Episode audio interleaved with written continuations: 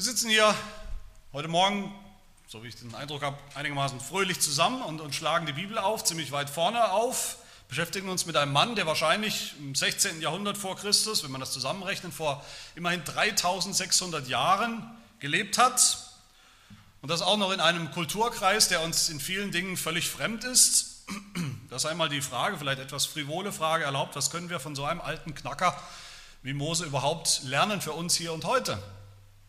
Ist das nicht völlig illusorisch?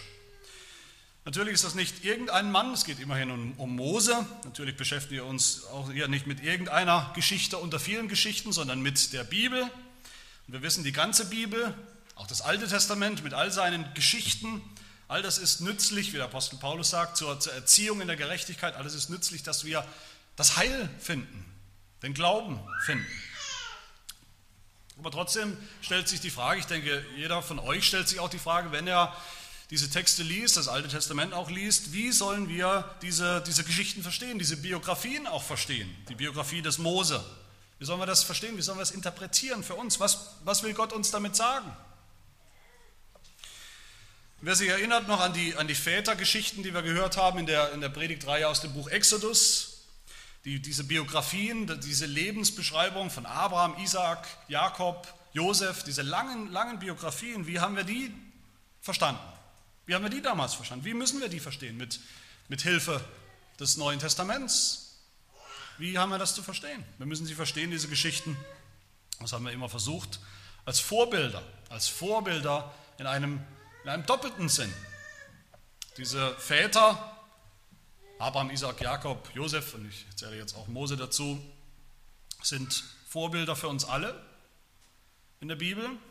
Gerade nicht als Helden, was sie ja nicht waren, wenn man sich genau, genau anschaut. Genau, so genau braucht man gar nicht hinzuschauen, um zu merken, dass es nicht darum geht, hier, dass hier Helden dargestellt werden. Manches in ihrem Leben war vorbildlich, ja, das sehen wir immer wieder. Höhepunkte ihres Lebens, vielleicht heldenhaft sogar manches, aber jeder, jeder der diese Biografien kennt, gelesen hat, der weiß, dass die Bibel diese Väter immer wieder alles andere als vollkommen äh, darstellt. Sie sind eigentlich Anti-Helden, die immer wieder versagen, die immer wieder versagt haben. Und vor allem sind sie Sünder. Auch das, da nimmt die Bibel kein Blatt vom Mund, das wird nicht unter den Teppich gekehrt. Diese Väter, diese Vorbilder sind Sünder. Unvollkommen. Und deshalb sind sie Vorbilder für uns, die wir auch Sünder sind, die wir unvollkommen sind. Sie sind dann auch Vorbilder natürlich für uns, wie sie gerade umgehen mit dieser Sünde, wie sie ihre Sünde loswerden, wie sie glauben, Vorbilder im Glauben, wie sie im Glauben umgehen mit, mit Gott und mit ihrer eigenen Sünde. Aber das ist nur, wie gesagt, der erste Sinn, wie diese Leute, diese Männer, diese Biografien für uns zum Vorbild werden. Sie sind noch auf einer ganz anderen Ebene für uns Vorbilder, und zwar nicht Vorbilder für uns, sondern Vorbilder für Christus. All diese Männer, Abraham, Isaac, Jakob, Josef, da haben wir es schon gesehen, bei Mose werden wir es jetzt auch sehen, all diese Männer sind, sind, sind Schatten, sind Abbildungen, sind Vorausdeutungen, wo etwas deutlich wird über den Erlöser, über den Messias, auf den Gottes Volk immer schon gewartet hat, den Gott versprochen hat. Wie wird er eigentlich sein? Wie wird er sein, wenn er kommt? Was wird er tun, dieser Messias? Das sehen wir bei diesen Männern in ihrer Biografie, in ihrem Dienst.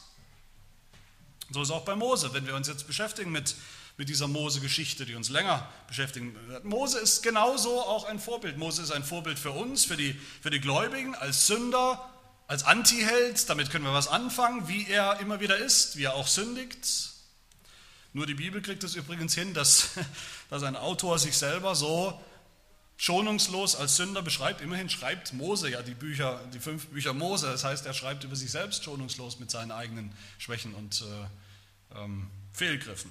Schreibt seine eigene Biografie gewissermaßen unter, dem, unter der Regie Gottes. Die Bibel beschreibt Mose auch als Sünder, aber eben als ein Sünder, der glaubt und dessen Glauben wir auch nachahmen sollen und nachahmen dürfen.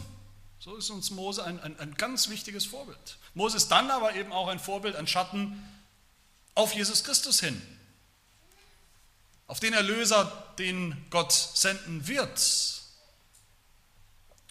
Und da, damit haben wir nichts zu tun, da können wir ihn nicht nachahmen. Wir sind keine Erlöser. Keiner von uns ist zum Erlöser berufen. Vielleicht ist das für euch Neuigkeit, ich hoffe nicht, aber wir sind nicht berufen, Erlöser zu sein. Wir können Mose diese Rolle nicht nachahmen. Vieles, was Mose tut, können wir und dürfen wir nicht tun und brauchen wir nicht zu tun. Da können wir nur zuschauen, da können wir nur staunen, glauben, hoffen, anbeten, wenn wir das sehen, wenn wir durch Mose hier etwas über Jesus Christus sehen. Das heißt, in Mose sehen wir uns, den Sünder, und Gott sei Dank sehen wir in Mose dann auch den Erlöser von der Sünde. Und das ist immerhin nichts Kleines, das ist das Evangelium. Wir sind Sünder und wir haben einen Erlöser für Sünde. Beides sehen wir in Mose. Aber jetzt wollen wir natürlich uns praktisch fragen, was bedeutet das für unsere Passage von heute, die wir gerade gelesen haben. Ich muss zugeben, dass ich selten so enttäuscht bin oder enttäuscht war, wenn ich meine Standardausleger oder, oder Kommentatoren lese, so zu, in der Predigtvorbereitung zu der, zu der Passage, wie ich das diese Woche getan habe. Ich habe kaum einen Kommentar gelesen, kaum eine Predigt gehört oder gelesen über diesen Text, wo ich auch nur halb zustimmen kann. Das ist vielleicht äh, gefährlich, weil vielleicht bin ich ja auf dem falschen Dampfer, aber man muss sich natürlich damit auseinandersetzen. Und das war diese Woche, wie gesagt, eine große Enttäuschung. Da geht es so weit auseinander, wie, wie ich selten erlebt habe in den, in den, in den Versuchen, diese, diesen Text äh, zu verstehen. Kurz gesagt, begegnet uns hier, wie gesagt, nicht mehr das Baby Mose, sondern es begegnet uns der, der erwachsene Mose, der erwachsen gewordene Mose, Vers 11, als Mose erwachsen geworden war. Und was lesen wir? Das allererste Mose begegnet uns jetzt, er ist jetzt ein gestandener Mann, jetzt geht es los mit seinem Dienst und was macht er? Er ist ein Mörder. Er schlägt einen Ägypter tot und verscharrt ihn im Sand. Und die große Frage ist natürlich, was, worum geht es hier? Was soll das? Was soll das bedeuten? Wie sollen wir das interpretieren und verstehen? Ist das hier Mose der, der schlimme Sünder, der schlimme Antiheld, das, das, das Negativbeispiel, äh, wie wir auf gar keinen Fall sein sollen, dass man natürlich nicht nachahmen darf? Oder ist das Mose jetzt, wie ich es gesagt habe, das Vorbild auf Jesus Christus? Was für ein Mose ist das hier? Und wie gesagt, die große Mehrheit der, der Ausleger, der, der, der Theologen, Kommentatoren, die ich gelesen habe, sind der Meinung, Mose handelt hier völlig falsch. Mose sündigt hier, Mose versagt hier, er versagt hier auch als Anführer des Volkes Gottes, er disqualifiziert sich eigentlich, bevor er richtig angefangen hat. Und deshalb ist auch seine Flucht, die, von der hier die Rede ist, er muss ja fliehen, er flieht nach Midian. Das ist sowas wie, wie eine Strafe, wie ein Exil, eine Strafe für sein Fehlverhalten, weil er gemordet hat. Aber was sagt die Bibel wirklich? Das ist ja unser Maßstab, nicht irgendwelche Ausleger. Und um das zu beurteilen, wollen wir uns diese kleinen Texten, die kleinen Geschichtchen, es sind ja eigentlich mehrere, zumindest drei kleinere Geschichten in diesem Text, wollen wir uns genauer anschauen und wollen uns fragen, wie diese Geschichten zusammenpassen. Das ist ja auch sehr spannend. Man kann das ja als Einzelgeschichten lesen, die irgendwie überhaupt nicht zusammenhängend sind die irgendwie zufällig, mehr oder weniger zufällig zusammengewürfelt sind. Die Geschichte zuerst mit dem Hebräer, dann die Geschichte mit, den, äh, mit dem Ägypter, dann diese Geschichte mit den zwei Hebräern und dann die Flucht nach Midian, wo Mose immerhin seine Frau findet und, und einen Sohn bekommt, also eine Familie gründet. Das ist ja auch keine Kleinigkeit. Das sind wichtige Hintergrundinformationen, die zusammengehören. Ich bin überzeugt, dass wir von diesen Geschichten zusammen dann ein Gesamtbild bekommen über diesen Mose. Und zwar erstens über Mose, den Erlöser, den Erlöser vom Bösen, vom bösen Pharao, vom bösen Unterdrücker. Wir erinnern uns, es ist der Teufel. Wir sehen dann zweitens Mose den Richter und Hirte, könnte man sagen, des Volkes, der mit seinem Volk geht, mit seinem Volk solidarisch ist. Und wir sehen drittens Mose den Fremdling, der dann auch im Glauben lebt und zeigt, wie das geht, wie das Leben des Glaubens in dieser Welt aussieht. Das sind meine drei Punkte. Mose der Erlöser, Mose der Richter Mose der Fremdling. Zum ersten also Mose der Erlöser. In den ersten beiden Versen haben wir die erste Begebenheit. Mose sieht, wie ein Ägypter, wahrscheinlich einer der Sklaventreiber, da waren ja welche abbestellt, um die Sklaven so richtig zu vermöbeln, dass sie eben möglichst viel produzieren. Und, wir, und Moses sieht, wie dieser Ägypter einen seiner Landsleute, sein, der Hebräer, einen seiner Brüder schlägt. Und Mose schaut sich um, heißt es ja, nach rechts und links. Und als er sicher ist, dass niemand, niemand zuschaut, erschlägt er den, den Ägypter kurzerhand und, und grausam und, und verbuddelt ihn direkt im Sand. Wie gesagt, hier scheiden sich die Geister, wie, wie das zu verstehen ist. Was ist das, was wir hier lesen? Ist das ein Negativbeispiel? Ein Sünder, Mose, der sich disqualifiziert? Oder ist das, was Mose tut, vielleicht doch irgendwie gerechtfertigt und zu verstehen, zu verteidigen vielleicht sogar? Die meisten Ausleger, wie gesagt, sind der ersten Meinung, Mose disqualifiziert sich, das ist alles falsch. Er versagt, er sündigt. Manche sagen immerhin, man kann ihn verstehen, man kann diesen Mose vielleicht, man kann das nachvollziehen, verstehen, psychologisch vielleicht, warum er so handelt, aber, aber am Ende ist klar, das geht, geht so nicht. Das kann man nicht tun. Mord ist sowieso immer Sünde, ist immer falsch. Mose hat auch keinen Auftrag, Gott hat niemand, niemals ihm gesagt, er soll jetzt darum gehen und Ägypter totschlagen. Mose handelt eigenmächtig, handelt vielleicht impulsiv sogar. Ein Ausleger sagt, Mose ist sowieso ein Mann, dem ab und zu die Sicherung durchbrennt. Und das sehen wir hier, sagt er, dass Mose nach rechts und links schaut. Das macht doch deutlich, dass er sieht, dass er auch ein schlechtes Gewissen hat die ganze Zeit, dass er sich selber weiß, eigentlich, das geht so nicht.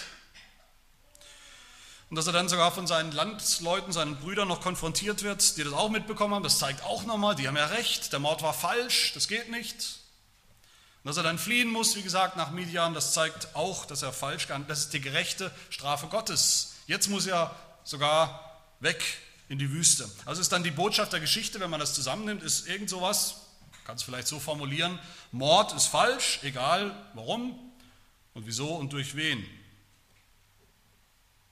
So weit, so gut. Andere sagen, es gibt zumindest ein paar Gründe, die man zur Verteidigung des Mose vorbringen könnte. Zum einen kann man ja sagen, er mordet nicht mit Vorsatz, er mordet hier im Affekt, das ist eine Affekthandlung, Mose war, kann man auch sagen, Mose war ein Mann mit einer sehr gehobenen Stellung am Hof des Pharaos, auch das ist ja wichtig. Wenn der gesehen hat, wenn der hohe Mose in seiner Stellung gesehen hat, dass da was Ungerechtes passiert, dass ein Ägypter vielleicht Mordabsichten hat und die Sklaven einen Sklaven totschlagen will, dann konnte er vielleicht auch gerechtfertigterweise durchgreifen, Mose, ohne dass er selber in Probleme kommt, ohne dass er selber verklagt wird. Und dazu kommt auch noch, dass Mose ja doch wenn man es ernst nimmt, dass Mose verhältnismäßig gehandelt hat. Der Ägypter wollte den Sklaven schlagen, im Hebräischen kann es auch heißen, erschlagen, ist derselbe Begriff. Was der Ägypter tun wollte und was Mose getan hat, ist derselbe Begriff im Hebräischen. Und Mose kommt ihm zuvor. Mose schlägt, er schlägt ihn. Auge um Auge, Zahn um Zahn. Auch nicht ungerecht. Das sind interessante Gedanken. Und ich denke, all das kommt immer noch nicht dem wahren Sinn dieser Geschichte auf den, auf den Grund. Wir wollen uns den Text genauer anschauen. Das ist natürlich immer eine gute Idee, uns den Text genauer anzuschauen. Und da begegnen uns, wie gesagt, der erwachsene Mose, 40 Jahre, ist er alt, 40 Jahre. Das ist ja keine, keine kurze Zeit. 40 Jahre lang hat sich Mose vom, sozusagen vom Ausblickpunkt des Hofes des Pharao, wo es ihm ja gut ging, hat er sich 40 Jahre lang schon das Elend seines Volkes sozusagen unten mit angeschaut. 40 Jahre lang. Und der Text sagt, jetzt, Mose ging hinaus zu seinen Brüdern. Mose ging hinaus. Wörtlich dasselbe Wort wie später im Exodus, Exodus bedeutet hinausgehen, hinausziehen. Mose ging hinaus, Mose zog hinaus. Das war, es geht hier um den Exodus des Mose. Er zieht hinaus aus Ägypten. Nach 40 Jahren, nach 40 Jahren der Vorbereitung am Hof des Pharaos, nach 40 Jahren, wo er alles hatte, alle Vorzüge hatte am, an diesem Hof, wo er allen Luxus hatte, ein, man könnte sagen, erfülltes Leben, ein, ein Leben in Ruhe und Frieden, Jetzt ist es soweit, Mose zieht hinaus aus dieser Sicherheit, aus dieser Bequemlichkeit. Plötzlich löst er sich von all dem, plötzlich empfindet er es als, als, als notwendig, auszuziehen. Und er mischt sich unter das Volk, aus dem er eigentlich kommt, sein Volk, nach 40 Jahren. Aus der Herrlichkeit des Hofes geht er freiwillig hinaus oder steigt herab sozusagen und geht ein in die, in die Niedrigkeit, in die Niedrigkeit eines eines Volkes, das gar nichts hat, das unterdrückt wird, das leidet, das ungerecht behandelt wird. Er ging hinaus zu seinen Brüdern, heißt es ausdrücklich im Text. Selbst nach dieser langen Zeit, wo Mose alles hatte und wo Mose eigentlich nur umringt war, umgeben war von, von Ägypten und den, und den Vorzügen Ägyptens, Mose weiß ganz genau, wer seine Brüder sind. Sein Volk. Und da heißt es, Vers 11, Mose ging hin und sah ihre Lasten. Er sah das, was er natürlich immer die ganzen 40 Jahre gesehen hat, aber er sieht es jetzt nicht mehr nur aus der Ferne, sozusagen aus dem Turm herunter, sondern er sieht die Lasten seines Volkes, seiner Brüder, mit, mit emotionaler Rührung aus, aus erster Hand sozusagen, mit Mitleid, so wie Gott die Lasten seines Volkes sieht. Und, und, und er geht hinein und er nimmt diese Lasten auch auf sich, stellvertretend. Er will sie auch spüren, diese Lasten. Sie sind auch seine Lasten, die Last des Volkes. Das heißt, wir sehen hier gar nicht vor allem Mose, die, die Privatperson, was er vielleicht persönlich tut oder persönlich glaubt. Wir sehen hier den Menschen, den Gott schon lange über diese 40 Jahre vorbereitet hat, eines Tages nichts weniger als der Erlöser Israels zu sein. Der Befreier aus der Sklaverei, aus der Knechtschaft, aus Ägypten. Noch ist es noch nicht so weit. Es wird noch dauern, es wird noch eine Weile dauern, bis, bis es soweit ist zum, zum Exodus. Aber hier, hier bricht schon was durch, hier, hier, hier leuchtet schon etwas auf, hier, hier explodiert förmlich etwas in dieser Geschichte, was eigentlich sich erst richtig später entladen wird, nämlich der Eifer des Mose, des Mannes Gottes für sein Volk, für das Volk Gottes, für seine Lasten. Mose erschlägt diesen Ägypter hier als, als Sinnbild für den Unterdrücker, für den Sklaventreiber, für den, für den Teufel, den Pharao, für den Feind Gottes, der das Volk Gottes unterdrücken und töten und auslöschen will. Der Mord hier, der Mord an diesem Ägypter ist ein, ein Symbol für das Gericht, das über Ägypten kommen wird. Es ist ein Symbol. Eine Vorwegnahme, ein Vorgeschmack. Johannes Calvin, der Reformator, Reformator sagt, und er ist Gott sei Dank einer der wenigen, mit denen man hier mitgehen kann, er sagt, Mose hat gar nicht im Affekt gehandelt, diesem Mord. Gar nicht aus Zorn, aus sündhaftem Zorn, aus persönlicher Leidenschaft oder vielleicht aus irgendeiner Charakterschwäche, die er hat, sondern er sagt, Mose hat gehandelt im vollen Bewusstsein und sogar unter der Führung des Heiligen Geistes. Er hat gehandelt im Wissen, dass er, ich zitiere Calvin, dass Mose der von Gott bestimmte Rächer und Erlöser seines Volkes sein wird. Das hat er gewusst, dass er das sein wird, der Rächer und Erlöser des Volkes Gottes. Calvin geht sogar so weit, er also sagt, Mose war vielleicht sogar noch zu ängstlich. Er hatte gar keinen Grund, sein Handeln zu verstecken, nach links und rechts zu schauen und nachher Angst zu haben, als er das getan hat. Er hat gehandelt hier schon als Erlöserfigur für das Volk Gottes. Er hat gehandelt in einem heiligen Zorn,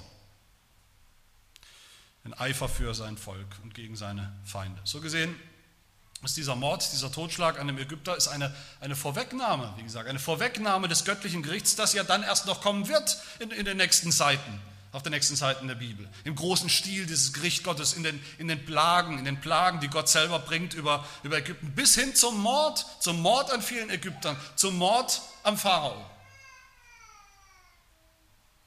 Eine Vorwegnahme des Mords und des Gerichts am Teufel selbst, den der endgültige Erlöser bringen wird, wenn er kommt, wenn er dem Satan die, die tödliche Wunde zufügen, zufügen wird, wenn er der Schlange den Kopf zerbrechen wird.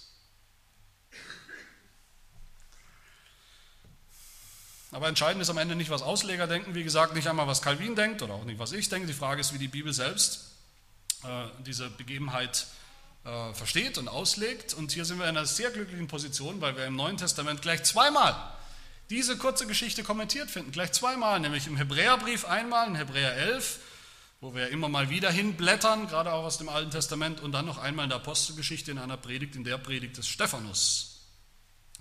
Und in Hebräer 11 zunächst, da lesen wir ab Vers 24, durch Glauben weigerte sich Mose, als er groß geworden war, also das ist jetzt unsere Situation, er ist erwachsen, er weigerte sich, ein Sohn der Tochter des Pharao zu heißen. Er zog es vor, mit dem Volk Gottes Bedrängnis zu erleiden, anstatt den vergänglichen Genuss der Sünde zu haben, da er die Schmach des Christus für größeren Reichtum hielt als die Schätze, die in Ägypten waren. Denn er sah die Belohnung an, Durch Glauben verließ er Ägypten, was er hier tut. Er zieht aus. Ohne die Wut des Königs zu fürchten, denn er hielt sich an den Unsichtbaren, als sähe er ihn. Das heißt, hier wird uns mit der ganzen Autorität des Neuen Testaments wird uns gesagt, wer oder was Mose ist. Nämlich nicht der größte Versager, nicht der größte Antiheld, sondern ein Vorbild des Glaubens in dieser Geschichte. Wegen seines Glaubens, heißt es, hat er nach 40 Jahren Vorbereitung, hat er den Hof des Pharaos verlassen. Wegen seines Glaubens hat er die Schmach des Volkes Gottes gesucht und, und, und mehr geschätzt als den Luxus in Ägypten. Wegen seines Glaubens hat er die, die, die Furcht, äh, die, die Wut des Pharaos nicht gefürchtet, der ihm ja jetzt hinterher ist, der ja töten will, wie wir hier lesen im Text, Vers 15. Wegen seines Glaubens hat er all das überhaupt das getan. den Feind Gottes, den Feind des Volkes getötet, den Ägypter. Wegen seines Glaubens, dass, dass Gott selber ultimativ das tun wird, sein Volk, sein eigenes Volk, von all seinen Lasten, von all seinen Feinden und Bedrängern erlösen, aus Ägypten befreien. Nichts, aber auch gar nichts in Hebräer 11 lässt diesen Schluss zu, dass Mose falsch gehandelt hat. In dieser ersten Geschichte im Gegenteil, er ist ein Vorbild, er ist ein Vorbild des Glaubens, ein Vorbild auf den Erlöser und Rächer und Befreier Israels, des Volkes Gottes. Und wenn das noch nicht reicht, dann wird es vielleicht, wie gesagt, in Apostelgeschichte 7, in dieser anderen Geschichte, wo, wo das kommentiert und zitiert wird im Neuen Testament, noch deutlicher, wenn das überhaupt geht. Geht ja eigentlich nicht mehr, aber da wird es zumindest so deutlich. Da lesen wir in Apostelgeschichte 7, ab Vers 24 in dieser Predigt des Stephanus. Und Mose wurde in aller Weisheit der Ägypter unterrichtet und war mächtig in Worten und Werken. Als er aber 40 Jahre alt geworden war, sein Geburtstag, die Geschichte, die wir jetzt haben, stieg der Gedanke in ihm auf, nach seinen Brüdern, den Söhnen Israels, zu sehen. Und als er einen Unrecht leiden sah, wehrte er es ab und schaffte dem Unterdrückten Recht, indem er den Ägypter erschlug. Das heißt, hier steht ausdrücklich, dass der Mord an dem Ägypter keine Sünde war, kein Affekt, kein Fehler, sondern dass Mose darin das Unrecht abgewehrt hat, dass er wörtlich dem Unterdrückten Recht geschafft hat. Es ist keine Rede von Sünde, von Verfehlung, Gegenteil, es ist vorbildhaft im wahrsten Sinne des Wortes. Vorbildlich, ein Vorbild des Erlösers. Und dann setzt Stephanus sogar noch einen drauf, wenn er sagt im nächsten Vers, Vers 25, er aber, Mose meinte, seine Brüder würden es verstehen, dass Gott ihnen durch seine Hand Rettung gebe. Aber sie verstanden es nicht. Der Mord am Ägypter, die, die, diese ganze Aktion war ein, ein Zeichen und die hätten alle was kapieren sollen, aber sie haben es nicht kapiert. Ein Vorzeichen für Gottes Volk, dass Gott jetzt bald anfangen wird, sein Volk zu erretten von seinen Feinden. Aber sie, das Volk Gottes, hat das nicht verstanden, genauso wenig wie ironischerweise viele Bibelausleger das bis heute nicht verstehen. Natürlich kann jetzt die Frage, kann jetzt die Frage hochkommen, vielleicht denkt das der eine oder andere, gibt uns jetzt hier die Bibel dann eine Rechtfertigung für Mord und Totschlag? Heißt das, wir sollen auch vielleicht, wenn es mal nötig ist, unsere Feinde totschlagen, wenn uns niemand zusieht? Ich denke, ihr wisst alle die Antwort. Wer so redet, der hat nicht begriffen, dass Mose hier an dieser Stelle eben nicht ein Vorbild ist für uns, was wir jetzt zu tun haben, sondern ein Vorbild, wie gesagt, auf den Erlöser, auf Jesus Christus hin. Auf den, der, als er kam, Jesus kam auf der Erde zu seiner Lebzeit, auch sanftmütig war. Ja, das war er. Der seine Feinde geliebt hat und nicht gleich totgeschlagen hat. Der sein Gericht auch heute noch aufschiebt verzögert, aus Gnade,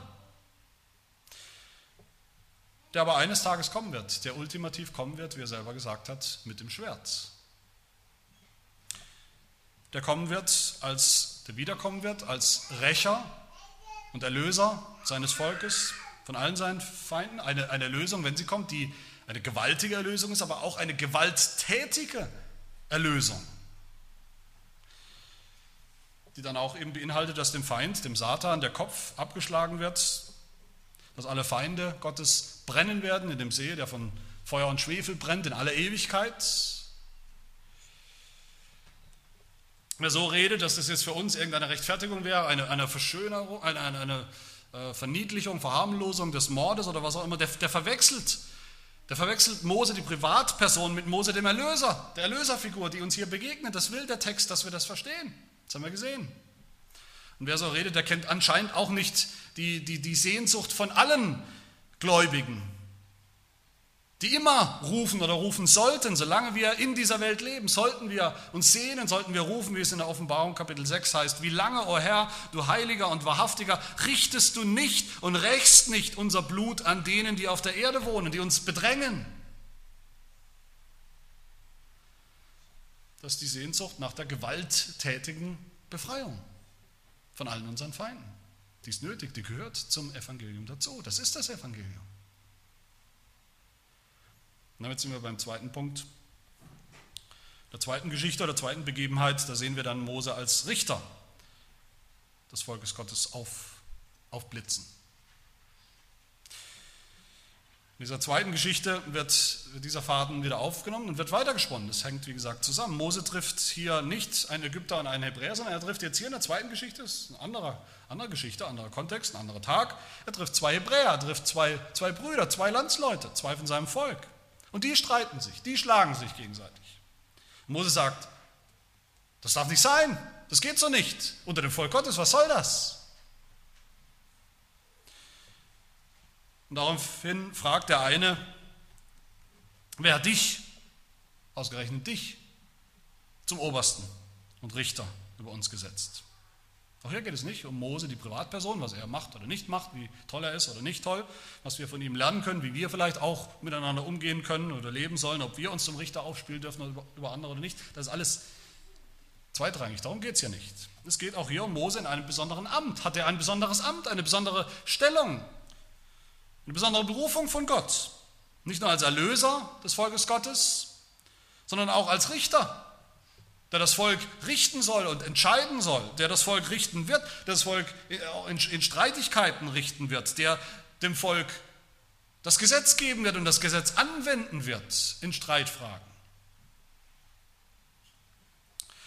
Diese kleine Episode hier Sie zeigt, dass Mose weiß, dass Mose glaubt, Gott ist dabei, sich ein Volk zu schaffen, ein besonderes Volk, ein Volk von Brüdern, wo, wo nicht der eine den anderen totschlägt, wie das zwischen Ägyptern und, und Hebräern vielleicht der Fall ist, wo ganz andere Dinge gelten. Ein Volk von Pilgern, das, das gemeinsam unterwegs ist, unterwegs ins verheißene Land. Auch das habe ich mir nicht ausgedacht. Und das steht schon hier im Text, glaube ich, bin ich davon überzeugt. Es steht dann auch wieder in einem Kommentar in Apostelgeschichte 7, den wir schon gehört haben, in dieser Predigt des Stephanus, wo es heißt, Vers 26, wird uns jetzt diese Geschichte kommentiert. Und am folgenden Tag erschien er, Mose, bei ihnen, diesen zwei Hebräern, und als, als sie miteinander stritten. Und er mahnte sie zum Frieden und sprach, ihr Männer, ihr seid doch Brüder. Warum tut ihr einander Unrecht?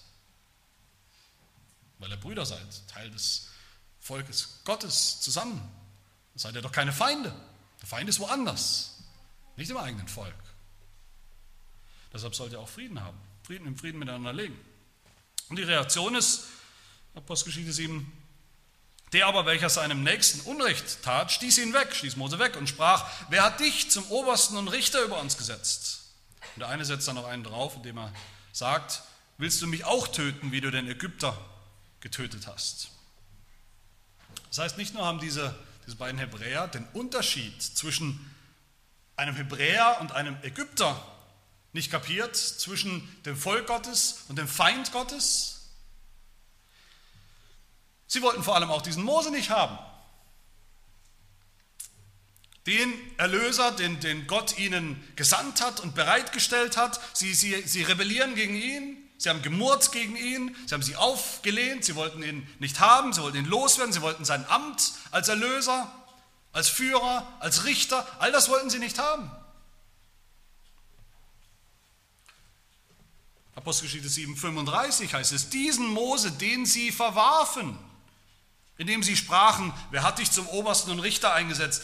Diesen sandte Gott als Obersten und Erlöser durch die Hand des Engels, der ihm im Busch erschienen war. Dazu kommen wir, so Gott will, nächste Woche zu der Episode mit dem brennenden Dornbusch, der eigentlichen Berufung des Mose. Aber hier sehen wir schon, sie verwerfen den Mose, den Gott ihnen gesandt hat, als Richter.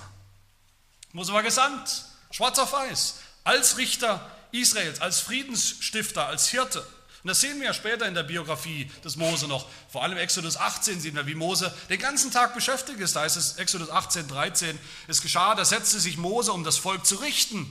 Und das Volk stand um Mose her, vom Morgen bis zum Abend. Mose ist der Richter, der den ganzen Tag das Gesetz Gottes anwenden muss auf die ganzen Fälle des, des Miteinanders im Volk. Mose der Richter. Mein lieben Calvin sagt auch hier mit Recht, diese beiden Hebräer, die hätten Mose empfangen sollen als Gesandten Gottes, als Engel Gottes, sagt Calvin, als Richter des Volkes. Anstattdessen beschuldigen sie ihn, verachten ihn, verwerfen ihn. Und Calvin sagt weiter, was für eine Enttäuschung, was für eine Ernüchterung, was für eine Versuchung muss das gewesen sein für Mose, dass, dass er sein eigenes Volk, in das er sich hier begibt, unter das er sich mischt, dass er tragen will, von denen wird er verworfen. Die wollen ihn nicht haben. Als Erlöser nicht und auch nicht als Richter in ihrer Mitte. Und ich denke, genau hier, an dieser Stelle, in dieser Zurückweisung von seinem eigenen Volk, wird hier nicht über jeden Zweifel deutlich das, was ich schon gesagt habe, die Parallele zum, zum endgültigen Richter und Hirten, den Gott seinem Volk gesandt hat, nämlich unseren Herrn Jesus Christus. Jesus kam auch in die Welt, wie das Johannesevangelium sagt, am Anfang, als er kam als Licht in die Welt, er kam in sein Eigentum. Und was ist passiert? Die Seinen, sein Volk, die Seinen nahmen ihn nicht auf. Sie wollten ihn nicht haben. Nicht als Erlöser, nicht als Richter. Wer bist du, dass du über uns richtest? Was, was hast du uns schon zu sagen? Wir kennen dich doch, du bist doch nur der Sohn des Zimmermanns. Genau hier in dieser, in dieser Enttäuschung des Moses sehen wir die, die Enttäuschung des, des, des Hirten und, und, Richters Jesus Christus, der sagt in Lukas 13, Jerusalem, Jerusalem, die du die Propheten tötest und steinigst, die zu dir gesandt sind. Wie oft habe ich deine Kinder sammeln wollen, wie eine Henne ihre Küken unter ihren Flügeln, und ihr habt nicht gewollt. Ihr habt mich nicht gewollt, ihr habt das Heil nicht gewollt, zu dem ich gesandt worden bin. Streit von, von diesen Hebräern miteinander, von einem Bruder mit dem anderen, vom Streit innerhalb des Volkes Gottes. Da sehen wir auch die Enttäuschung des Apostels Paulus später, der, der sagen wird in, in Römer 14, du aber, was richtest du deinen Bruder? Oder du, was verachtest du deinen Bruder? Wir werden alle vor dem Richterstuhl des Christus erscheinen. Deshalb richtet nicht einander. Und so wird auch hier was angedeutet, schon die ganze Geschichte des Volkes Gottes, die sich ja erst entfalten wird, des Volkes Gottes, dem es immer wieder am Glauben fehlt und mangelt. Das immer wieder murrt und rebelliert gegen die Hirten, gegen die Richter, die Gott ihnen schickt und die Gott ihnen zumutet. Berufene wie Mose eben. Das Volk Gottes, das immer wieder murrt gegen die Hirten, die Gott seinem Volk bis heute zumutet. Das Volk, das im Unglauben sogar immer wieder murrt gegen den ultimativen Richter und Hirten, nämlich unseren Herrn Jesus Christus. Gegen seine Wege und gegen seinen Willen. Und damit sind wir beim letzten Punkt, im letzten Puzzlestück sozusagen. Mose ist nicht nur der Befreier von den Feinden und der Richter des Volkes, sondern er ist auch ein Beispiel für, für, einen, für den Pilger, den Fremdling in einem fremden Land, der unterwegs ist in die Heimat, ins verheißene Land. Wie gesagt, hängen diese drei Begebenheiten zusammen. Die geben uns ein Gesamtbild über Mose. Mose, Mose dem, dem Rächer, dem Totschläger, des, der Feinde Israels, sehen wir ein Bild, ein Vorbild des ultimativen Rächers und Erlösers von Gottes Volk. In Mose dem Richter sehen wir das Bild, das Vorbild des ultimativen Richters und Hirten, der sein Volk führt und leitet, auch mit seinem Gesetz. Jesus Christus, wir erinnern uns, kam mit dem Gesetz. Die Bergpredigt. Das ist der zweite Mose, der spricht und das Gesetz uns bringt, seinem Volk. Und drittens und letztens sehen wir in Mose den Fremdling in der Wüste, da sehen wir ein Bild, ein Vorbild für uns, wie wir leben sollen. In der Wüste, auf der Wanderschaft, auf der Pilgerschaft, in diesem Leben jenseits des Himmels und, und unterwegs hin in, in das verheißene Land. Wir sehen ja, nachdem Mose sich die, die, die Feindschaft des, des Pharaos zuzieht, natürlich, der ihn loswerden will jetzt endgültig, der ihn töten will, wird Moses sozusagen von der Hand Gottes, in, von der Vorsehung Gottes wird er geführt, wird er hinausgeführt nach, nach Midian, in die Wüste. Nachdem Mose in der zweiten Szene äh, zurückgewiesen oder, oder, oder verworfen wird von den Seinen, von seinen eigenen Leuten, seinem eigenen Volk, flieht er in die Wüste. Aufmerksame Bibelleser wissen, die Wüste ist in der Bibel immer ein, ein, ein Ort mit einer besonderen Bedeutung. Das ist kein, kein zufälliger Ort. Das ist natürlich ein schwieriger Ort, ein unwirtlicher Ort, ein Ort der, der Trockenheit, äh, der, der ungestillten, ungestillten Bedürfnisse, wenn man so will. Aber dann auch eben auch ein Ort, wo, wo besondere Dinge passieren. Die Wüste ist, ist der Ort besonderer Begegnungen mit Gott in der Einsamkeit. Jakob sieht die, das, das wunderbare Bild, diese Vision, die Leiter, die in den offenen Himmel hinaufführt, als Bild für das Evangelium, für die Erlösung, die Gott bringen wird, das sieht er ausgerechnet in der Wüste. Elia, der, der große Eiferer und Prophet für den Herrn, der hört die Stimme Gottes in der Wüste, die Stimme, die ihn beruft, die ihn stärkt. Johannes der Täufer, auch ein wichtiger Vorläufer des Messias, der predigt Umkehr, die Vorbereitung auf den Messias, der jetzt bald kommt. Wo tut er das? Mitten in der Wüste. Die Wüste ist ein Ort der besonderen Kämpfe und Auseinandersetzungen. So beginnt auch Jesus, als er uns begegnet, wie Mose hier als Erwachsener zum ersten Mal sozusagen im Neuen Testament, beginnt er seinen Auftrag, seine Berufung wahrzunehmen in der Welt, in einer Welt, die ihn auch nicht haben will, und einem Volk, das ihn nicht haben will, beginnt er, indem er zunächst einmal in die Wüste geführt wird. In der Wüste wird Jesus versucht, kämpft er mit dem Feind des Volkes Gottes, mit dem Satan, mit der Schlange. Und es entscheidet sich in der Wüste, ob Jesus qualifiziert ist als Führer des Volkes, als Erlöser des Volkes, als Richter des Volkes oder ob er versagt. Im Unglauben. Und so ist es auch bei Mose hier. Bevor Mose überhaupt offiziell berufen wird als, als Befreier Israels, das ist im nächsten Kapitel, Kapitel 3, bevor das überhaupt passiert, muss Mose selbst erstmal eine, eine Wüstenerfahrung machen. Muss er selber lernen, was es bedeutet, alles aufzugeben, was er vorher hatte, die ganzen Reichtümer und Schätze, den Luxus eines zumindest von irdischer Perspektive, völlig erfüllten und, und, und, erfolgreichen Lebens, all das hinter sich zu lassen und nichts mehr zu haben, um mit nichts zufrieden zu sein, als allein der Führung Gottes mitten in einer Wüste, die sonst gar nichts hat. In der Wüste findet Mose dann auch eine Frau, als er in das Haus Reguels oder wie er später heißt, Jetros, das ist dieselbe Person, sein Schwiegervater, kommt in der Wüste gründet Mose eine Familie, das sind alles keine Nebensächlichkeiten, das sind wichtige Dinge, die die, die Geschichte vorantreiben. Mit, mit Familie beginnt etwas Neues. Da setzt sich die Verheißung fort, die wir kennen schon, die Verheißung, dass, dass Gott ein Volk nicht nur retten wird, sondern ein Volk, das gedeiht, ein Volk von vielen Nachkommen, das wächst und gedeiht sogar mitten in der Wüste. Das heißt, die Wüste war Programm für Mose, schon lange bevor er das Volk Gottes durch die Wüste führt, später. Das sehen wir dann nochmal ganz besonders deutlich in der Namensgebung seines ersten Sohnes, Vers 22. Er gab ihm den Namen Gersom, denn er sprach, ich bin ein Fremdling geworden oder wörtlich gewesen in einem fremden Land. Ich bin ein Fremdling gewesen in Ägypten. Die ganze Zeit, schon 40 Jahre lang. Alle haben gedacht, ich bin da zu Hause, aber ich bin ein Fremdling gewesen. Obwohl Moses sich sicherlich in den 40 Jahren vielen Dingen angepasst hat, assimiliert hat an das Leben in Ägypten, äh, an das Leben bei Hof. So sehr übrigens, dass, dass wir sehen, Vers 19, dass sogar die Töchter Reguels sagen, das war ein ägyptischer Mann. Das sah vielleicht aus wie Ägypter. Hat vielleicht einen Akzent gehabt, man weiß es nicht. Aber es ist ja nicht so, als hätte Mose dann in, in Midian wirklich eine echte Heimat gefunden. Midian war für ihn Flucht, Midian war Exil, Midian war auch keine Heimat.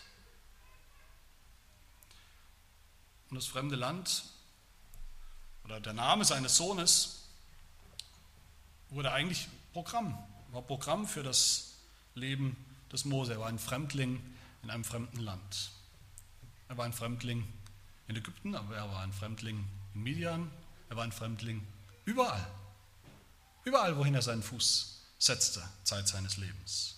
Immer war er sich bewusst, schmerzlich bewusst, das alles ist nicht Heimat, das alles ist noch Ausland, ist Elend. Und in all dem ist Mose nicht bitter geworden, nicht deprimiert. Im Gegenteil, das hat ihn angespornt, angespornt zum Glauben, hat ihm, ihm die Sehnsucht umso mehr angefacht und erzeugt und warm gehalten, die Sehnsucht nach der wahren himmlischen geistlichen Heimat. Calvin sagt noch einmal, das letzte Calvin-Zitat, zumindest für heute, im Namen seines Sohnes hat Mose sich selbst ein beständiges Denkmal vor Augen gestellt, durch das in ihm die Hoffnung auf die Erlösung wachgehalten wurde. Denn er erklärt, dass das Land, in dem er anscheinend einen guten, einen friedlichen Ruheort und ein fröhliches Zuhause gefunden hat, ihm doch fremd ist. Mose war nicht sauer, Mose war nicht ewig traurig, Mose war nicht bitter über diese Erfahrung, Mose versank nicht in, in frommem Selbstmitleid, weil er kein Zuhause mehr hat, weil er ständig unterwegs ist.